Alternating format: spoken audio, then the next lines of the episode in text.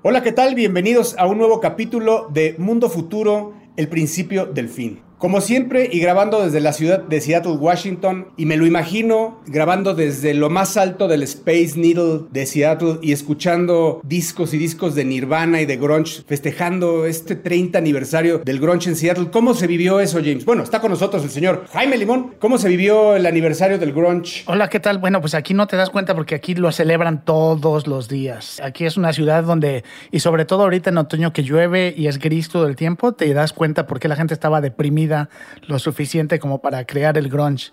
Pero feliz aquí de estar con ustedes y platicar un poquito esta vez de un tema que me gusta mucho y les dejo nada más con una entradita que es de qué color es el futuro. Vamos a platicar de eso. Y como siempre también acompañándonos como todos los programas, el señor Mario Valle, que me lo imagino ahí en, el Golden Gate Park, ya lo habíamos dicho, con su, con su joint en la mano tranquilo, leyendo su periódico. Leyendo a Sartre, platicando sobre Bertrand Russell y un poco de Allen Ginsberg, Jack Kerouac y por qué la librería de City Lights es un must para visitar. Saludos a todos y a todas desde la ciudad de San Francisco. Me da muchísimo gusto estar de nuevo en una emisión más de Mundo Futuro. A mí me va a tocar hablar de el futuro de la gobernanza. ¿Qué diablos es esa palabra? Seguramente algunos de ustedes ya saben a qué voy a tirarle. Efectivamente, vamos a hablar de blockchain, damas y caballeros, pero la parte divertida. Y grabando desde la ahora gris Ciudad de México, que ya le gustó estar así como con clima de Seattle, James.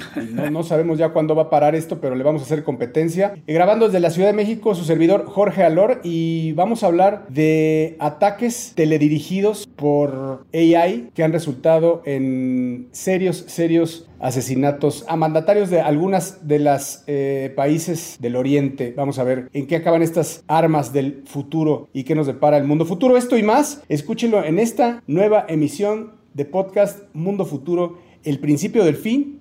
Comenzamos. Mundo futuro. Mundo futuro. Mundo futuro principio del fin. Es una producción de Sonoro. Con Jorge Alor, Mario Valle y Jaime Limón.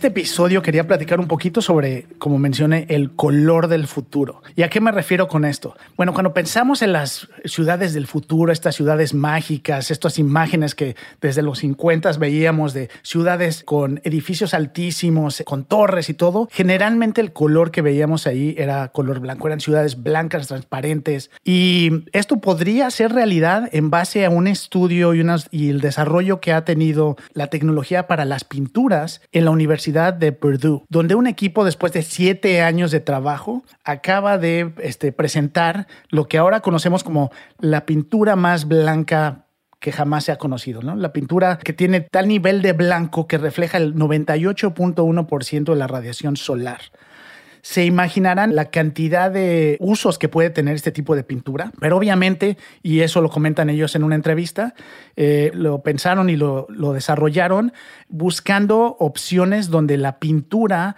aplicada ya sea a edificios, ya sea a caminos, no solo limite el desgaste que pueden tener todas estas estructuras con la radiación solar, pero además que lograran hacer lo que ahora están presentando, que es bajar la temperatura, al poder reflejar esta luz solar no solamente no se calientan estas superficies, sino que pueden llegar a enfriarse, lo cual, y, lo presentaron con un, ejemplo muy sencillo, eh, pintaron, utilizaron esta pintura para pintar un espacio de 92 metros cuadrados, lo cual resultó en poder, en el equivalente a un sistema de enfriamiento de 10 kilowatts.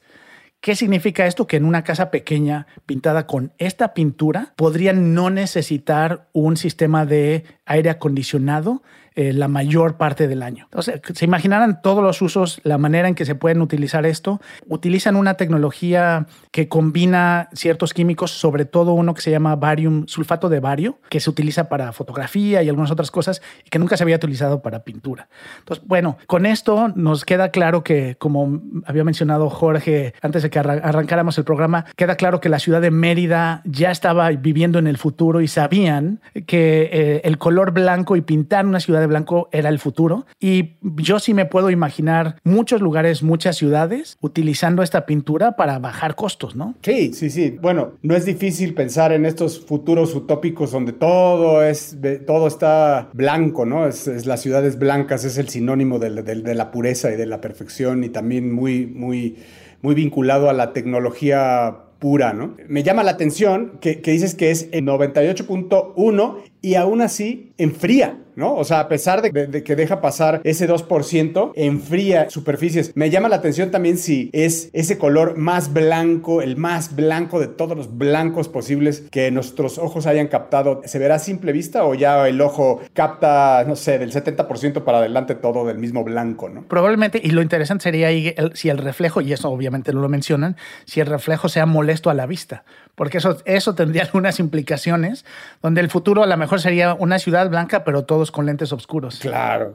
Imagínate, Mario, todos los techos pintados de blanco en una ciudad. Eh, ¿Te puedes imaginar ese futuro? Eso exactamente estaba yo pensando. Debe ser muy, muy hermoso ver justamente desde lo alto, ver cómo cada una de las casas tienen su techo blanco, ¿no? Entonces, a mí, a mí me, me llena de esperanza este tipo de notas, este tipo de comentarios que Jaime nos está comentando, lo digo en serio, la verdad, porque creo que sobre todo este sulfato de bario, que debe de ser, por su, como su nombre lo dice, muy variado, ¿no? Muy, muy diverso. Eh, el sulfato de bario eh, es, es, uno de los componentes de esta pintura, y ya hablando un poco más en serio, el, el descubrir nuevos componentes químicos es lo que llevó justamente a, aplicar este tipo de, de, novedades, ¿no? Que además tienen un uso práctico, no nada más estético, ¿no? De novedades. Su programa favorito de novedades. Oigan, que sí, sí está novedoso, mano, ¿eh? Este, este, este, este qué novedad. Qué novedad. Eh, perdón, te interrumpimos, James. No, está bien. Bueno, pues ya usted oyó, ya usted oyó el, el, el blanco más blanco el blanco más blanco del mundo eh, por la Universidad de Purdue. Creo que lo importante ya es, este, es, es, saber los usos, James, ¿no? O sea, porque hoy, si, me dices como algo, un trend tecnológico, un descubrimiento en este caso, sí creo que llama mucho la atención decir que es un color, un nuevo color que enfría superficies, yo diría, no solo refleja el sol, porque pues creo que mucho de, los, de, las, de la, arquitectura de los 90s y los 80s lo que buscaba con los edificios, ponerles los espejos, recubrir los edificios de espejos, era eso, justo la deflexión del sol solar para poder ahorrar también con este reflejo en los, en los sistemas de aires acondicionados, ¿no? Que bueno, esto ya últimamente se ha, ya ves que han, digo, sobre todo en, esta, en ciudades de Estados Unidos, que se ha, representado miles y miles de muertes de pájaros, que realmente se, ha comprobado últimamente que se, se, mueren por parvadas porque ellos no son capaces de ver en el radar los edificios de espejo y se, y se, estrellan por parvadas todos contra los, los, edificios. Entonces, es triste eso y parte de, lo, de los efectos de la, de la tecnología, pero creo que a lo que quería llevar esto es a dónde más, ¿no? ¿Dónde más, más allá de recubrir los techos de blanco y los edificios, sino qué, qué otras cosas podría repercutir en este tema también incluso del calentamiento global interesante, ¿no? Sí, pues se convierte en un arma más de las que vamos a tener que utilizar para todos estos cambios tan dramáticos que vemos en el clima en todos lados y en muchas ciudades o poblaciones donde no están preparados, ya sea porque nunca han tenido este tipo de clima tan extremo lugares donde no hacía tanto calor y hoy en día, y eso lo ves con lugares donde o no tenían aire acondicionado o calefacción porque jamás había hecho, hecho tanto frío, tanto calor. Bueno, pues es un arma más que podríamos utilizar para pelear contra los elementos. Es un arma más. Así es, James.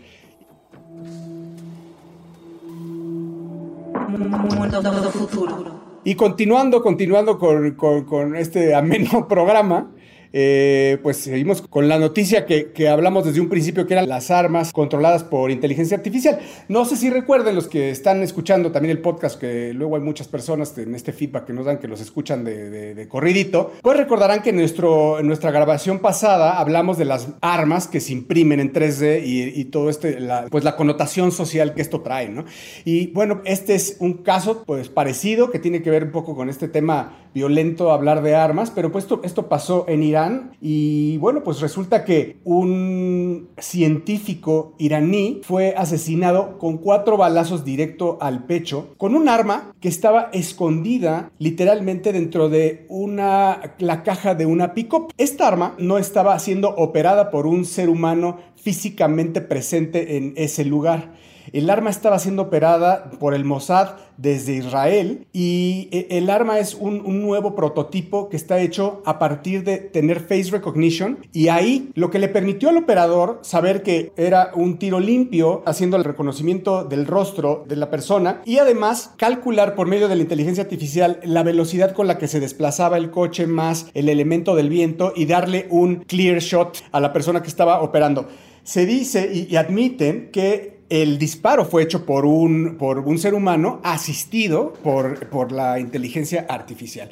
Y esto oh, culminó en el asesinato de este científico que, según el Mossad, llevaba 13 años trabajando en un proyecto de un arma nuclear para Irán. Y esto pues culmina también con una serie de asesinatos que recordaremos que son con elementos no tripulados, en este caso por un drone que fue a principios del 2020 y fue el asesinato de Qasem Soleimani, que fue él aterrizando en el aeropuerto de Bagdad, bajándose del avión, tomó sus coches escoltas y desde un drone eh, no tripulado mandaron un ataque hacia toda esa escolta y ahí sí pues victimaron al este general iraní, que era pues el segundo hombre más importante en la jerarquía militar y de gobierno de Irán y pues mataron a él y a todos a toda su, a toda su comitiva. Entonces, eh, bueno, pues esto cierra, esto más bien abre una nueva posibilidad de futuros eh, tristemente distópicos que no nos queremos imaginar y que son las armas, desde las armas que pueden estar ya en posesión de cualquiera de las Ghost Guns eh, impresas en 3D. Hasta ahora, pues ya hoy por gobiernos, mañana quién sabe, eh, las armas pues tele, teledirigidas desde drones. Ya hablábamos que hay la posibilidad de que podían dejar una, una bomba caer desde un dron comercial y ahora pues con estas armas asistidas y manejadas a kilómetros de distancia. Bueno, pues hace, hace años que escuchábamos, ¿no? Que los, las guerras del futuro iban a ser peleadas por robots y sonaba así como que, ay, sí, ¿Cuándo va a pasar eso? Y hoy lo que nos estás platicando ni siquiera es un futuro lejano. Y a lo mejor no son robots como nos imaginábamos, pero son todas estas tecnologías que están permitiendo desafortunadamente un, un, nivel de control, ataques ya ni siquiera a un grupo grande, ¿no? sino a persona de manera remota. Y en algunos casos, y creo que probablemente sea lo que, lo que sigue, es ya sin el, el último botonazo de una persona ¿no? que lo active, sino que haya sistemas que ya tomen la decisión en base a la información que tienen y puedan llevar a cabo ataques o defensas, ¿no? Así es. Yo creo que el ser humano da la orden, que era lo que hablamos también en otro de nuestros programas donde hablábamos de los flocks de drones peleándose contra otros drones. Eh, el, ser humano da la orden de ataque, pero al final quien toma la iniciativa del disparo son los propios eh, inteligencia artificial, o los robots o los drones en este caso. A mí me, por un lado me apasiona mucho el tema, por otro lado me escandaliza y eso que yo soy difícilmente escandalizable, pero me escandaliza hasta cierto punto a qué grado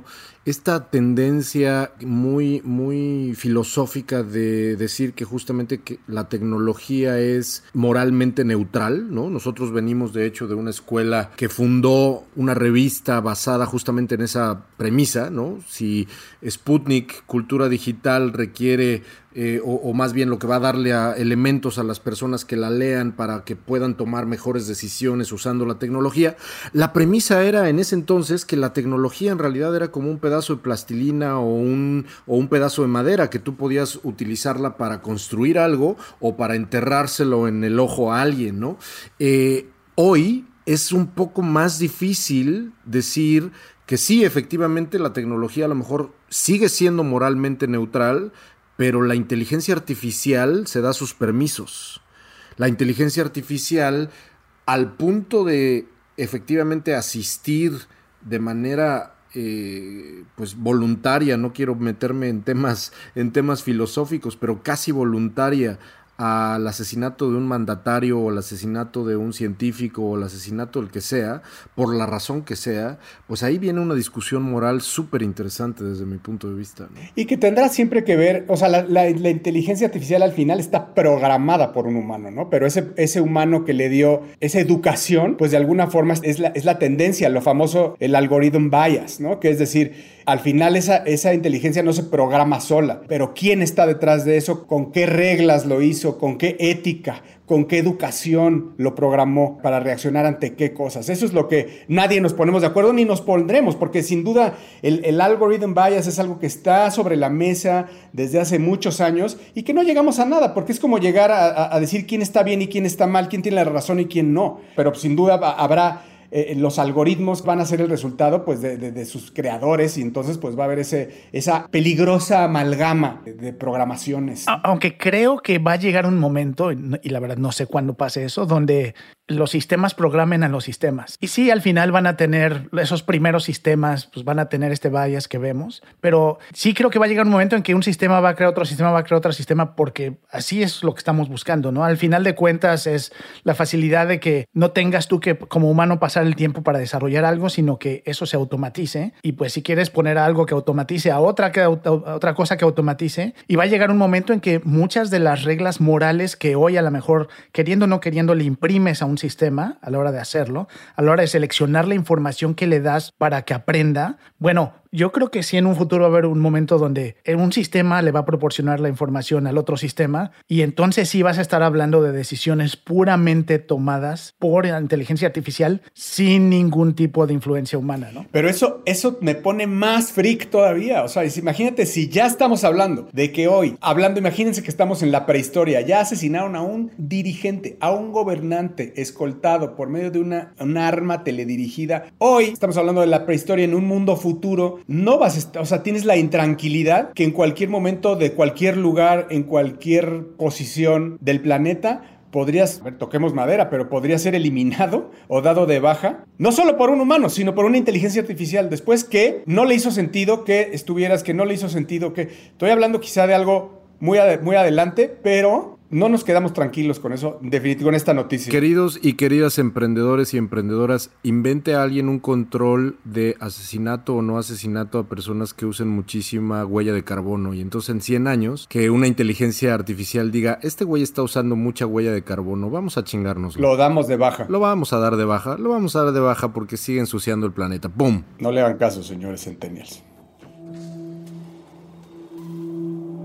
Mundo futuro. Bueno, pues seguimos con el programa en noticias más lindas, más alentadoras, no lo sé, no lo sé, tratemos, de verdad tratamos de darle balance al programa y cuando empezamos este proyecto dijimos, no vamos a estar cargados ni a la distopia ni a la utopia, vamos a ser centrados, tranquilos, vamos a tomar la noticia como es, directa, y, ¿no? y, hoy, señores, si vienen siguiéndonos de los últimos programas, se nos va la distopia un poquito, se nos carga. Mario, ¿tienes algo que balancee el programa hacia la utopia, hacia lo bonito, hacia lo lindo, hacia un mundo mejor o le vamos a seguir construyendo? Usted pide y yo le entrego como desde, como, como desde 1997. Usted, usted me dice, usted me dice rana y yo solamente digo qué tan alto mi carnal. Así que, así que ahí viene. Venga, pues balanceemos este programa hacia lo lindo. Vamos a hablar un poco de blockchain, pero a ver, Normalmente cuando hablamos en este espacio de blockchain o de cripto, hablamos o de NFTs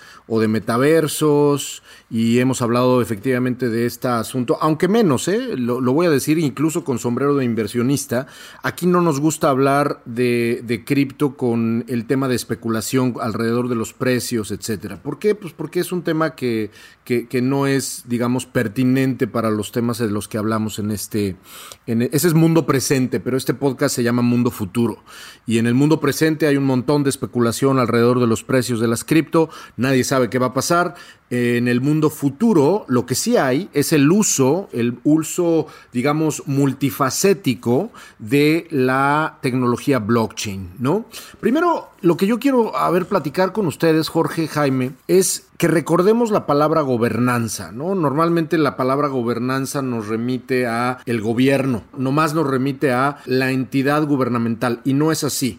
La gobernanza es una serie de procesos, ¿no? Una serie de normas, eh, reglas, estructuras que pueden efectivamente aplicarse desde y para los gobiernos estatales, municipales, de país, globales, pero también la palabra gobernanza es un conjunto de leyes, de normas, de estructuras, de lenguaje que se puede aplicar, por ejemplo, a nivel corporativo. Hay gobernanza corporativa.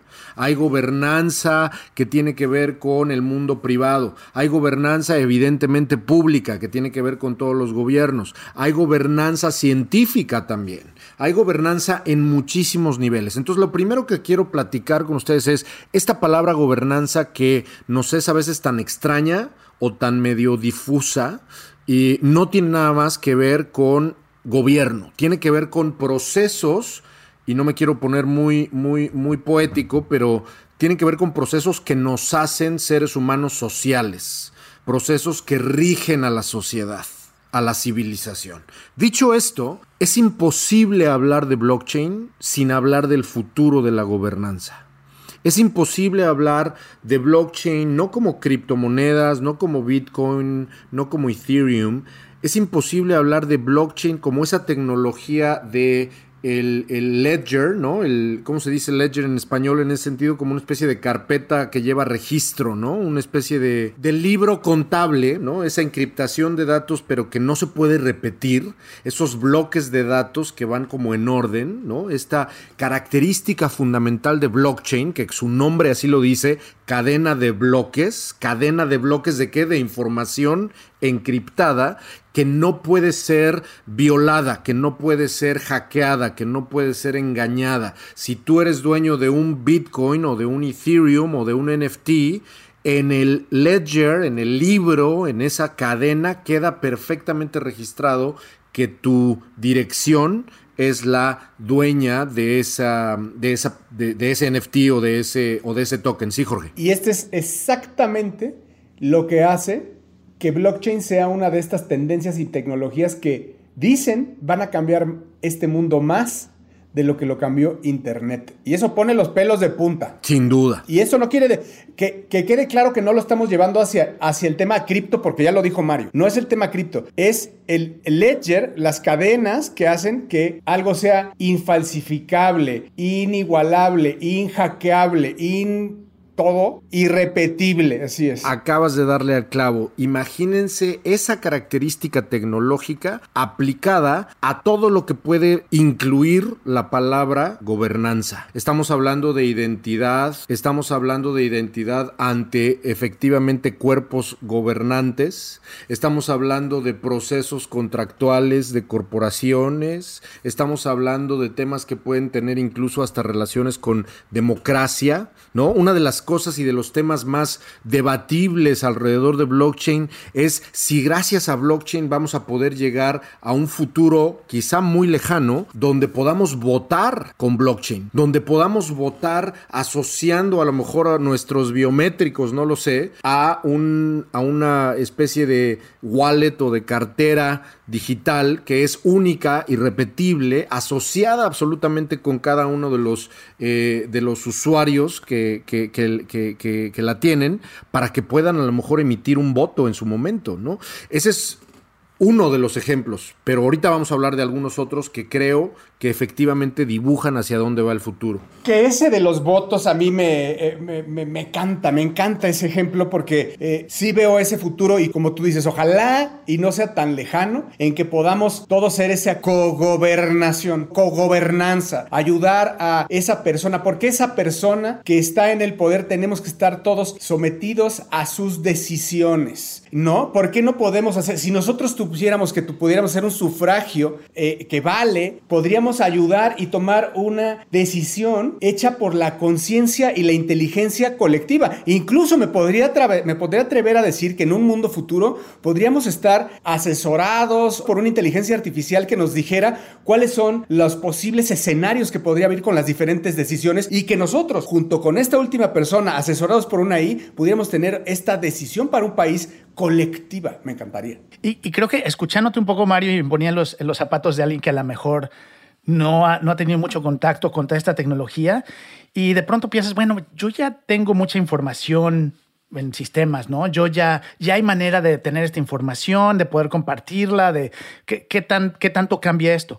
Y creo que hoy son dos cosas que ya mencionaste. Uno es, aunque hoy existe técnicamente todos los sistemas que hoy existen allá afuera son hackeables de alguna manera, ¿no? No son el nivel de seguridad que ofrece esta tecnología, no hay nada parecido. Y la otra que es también muy importante es que no está centralizado, ¿no? Que no hay una empresa, un gobierno atrás que dice, es así, yo lo controlo, y tengo y, entonces eso obviamente causa desconfianza al ser descentralizado eh, quitas esos riesgos. Pero de, nuevo, eh, mucho, mucho viene en la parte de seguridad, el poder tener este sistema en el cual todo mundo pueda confiar, que va lo que dice Jorge, ¿no? Necesitas que exista la confianza de todos los participantes para que puedan utilizarse estas tecnologías en funciones como la votación. Pero acabas de decir algo muy cañón, que está más, futuro, está más futuro y más avanzado, como siempre, pinche mente maestra del señor Limón. este, acaba de decir algo muy... O sea, no necesitas, o sea, no necesitas a una persona en el poder. Yo, yo cuando, dije mi, mi, tesis, dije, es la, conciencia colectiva, la persona en el poder y la inteligencia artificial. Pues no necesitas a la persona en el poder. Realmente responde a la inteligencia colectiva, ¿no? Y no solo eso, sino también una de las características, bueno, blockchain tiene varias características tecnológicas, ¿no? Por un lado está la transparencia, de la cual ya hablamos, está todo lo que tenga que ver con la capacidad de, de rastrear, ¿no? ¿Dónde, quién, etcétera? Esa es la otra gran característica de blockchain.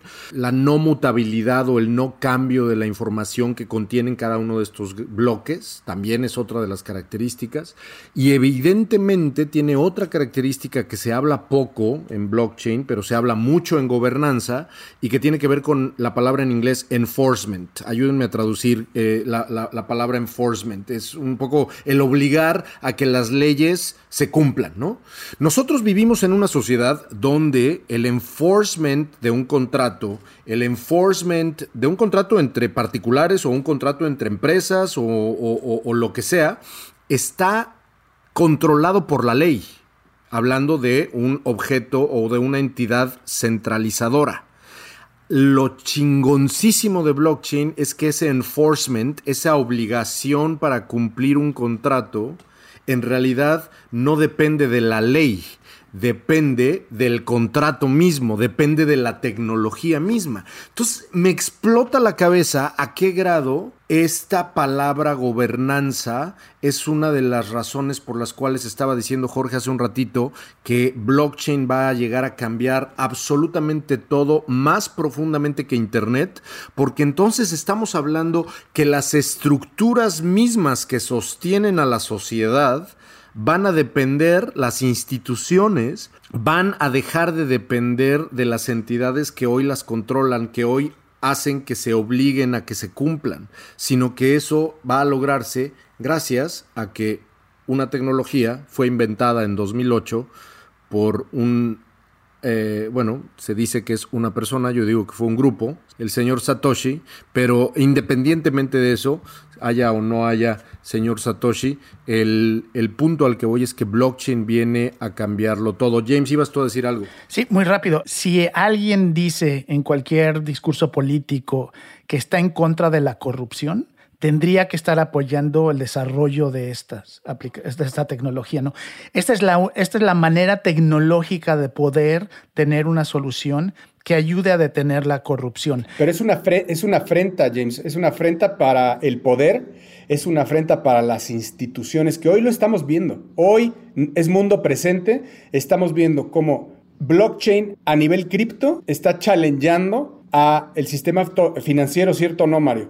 Y cómo China se está poniendo y manifestando en contra de las criptos, también porque pues están de alguna forma eh, haciendo este reto al poder, este reto a las instituciones. Ya está sucediendo, está sucediendo muy rápido. Parece que, son, eh, que, es lento, pero es muy rápido. Son, son dos años a lo mucho. Hay, factores que obviamente lo van a acelerar mucho. Eh, yo también, y tenemos que tomar en cuenta que así como están todos estos beneficios, pues también está la, la, otro lado de la moneda, ¿no? Donde también al no tener control se presta al mal uso, como toda tecnología. ¿No? Al lavado de dinero, al, al abuso, de, sobre todo en la parte financiera, pero en la parte de gobernabilidad y en la parte de manejar de manera transparente cosas muy, y a lo mejor esto es muy específico para la gente de México porque cada país tiene diferentes formatos, pero hoy necesitas un notario público para verificar documentos. Y se sabe que esas personas, obviamente no puedo hablar por todos, pero es muy fácil que alguien en una posición así pueda abusar. Claro, ellos son los dueños, ellos son los dueños del sellito, ¿no? Claro, claro.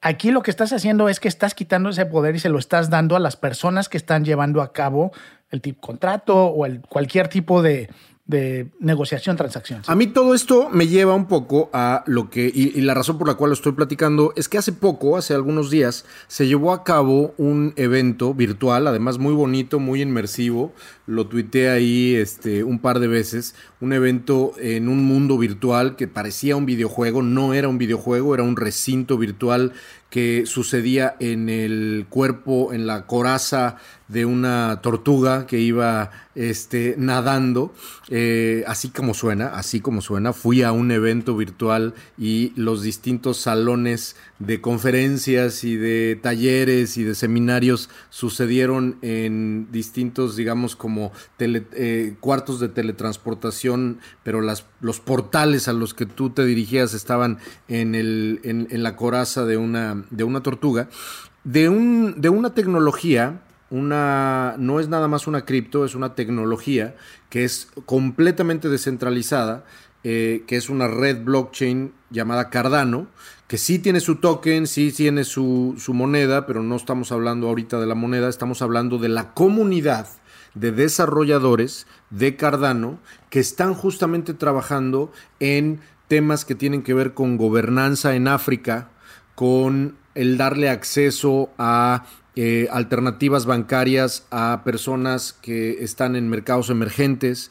Una de las iniciativas que más me gustaron alrededor de esto y que tiene que ver con cierta gobernanza, pero a la hora de, eh, de darle a las personas acceso a Internet, es, imagínense, ahí viene, para que les explote aún más la cabeza, ahí viene la posibilidad de que blockchain pueda representar la creación de una red celular que no sea, digamos, propiedad de una empresa como las que existen hoy y que dan servicio de Internet móvil, sino que gracias a blockchain haya una especie de red celular de datos para todos y por todos eh, desarrollada justamente con este tipo de tecnologías. Una especie de gobernanza tecnológica donde hay hardware, ¿no? dispositivos móviles, pero también una red construida de tal forma que tú vas a poder accesarla, pero sin tener que pagarle a el señor AT&T o al señor Telcel o al señor Verizon. Esto son palabras mayores, son palabras mayores porque entonces estamos hablando que el mismísimo acceso a Internet va a ser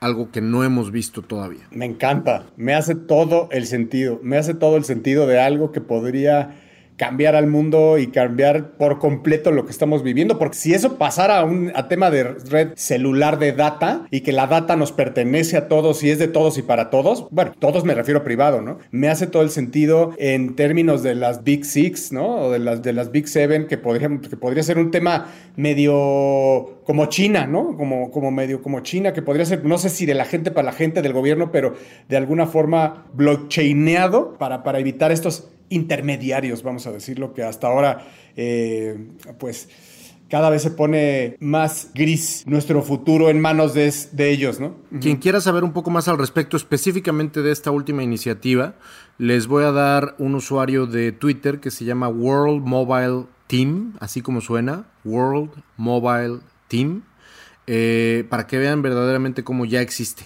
ya lo están trabajando, lo están haciendo sobre Cardano y es algo que es real. es algo que puede ser verdaderamente, verdaderamente interesante. Una red móvil, celular, de datos, pero propiedad de sus mismos usuarios, así tal cual.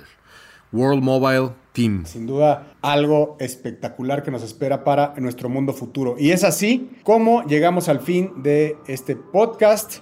Eh, muchas gracias a la voz que usted acaba de escuchar, que es del señor Mario Valle, el, el cardano, el cardano de la tecnología.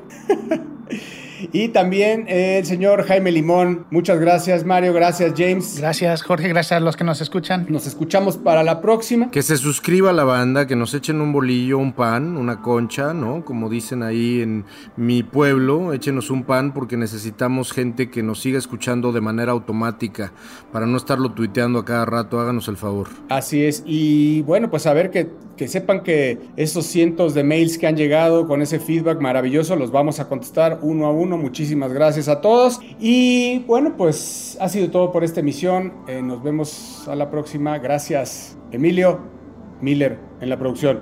Gracias.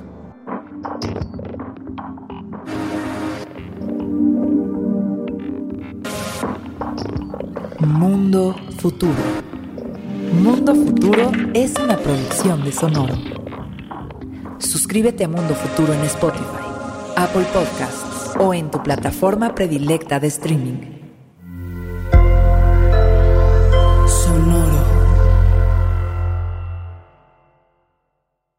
Guys, it is Ryan. I'm not sure if you know this about me, but I'm a bit of a fun fanatic when I can. I like to work, but I like fun too. It's a thing. And now the truth is out there. I can tell you about my favorite place to have fun. Chumba Casino. They have hundreds of social casino style games to choose from with new games released each week. You can play for free anytime, anywhere and each day brings a new chance to collect daily bonuses. So join me in the fun. Sign up now at ChumbaCasino.com. No purchase necessary. BGW. Void were prohibited by law. See terms and conditions. 18 plus.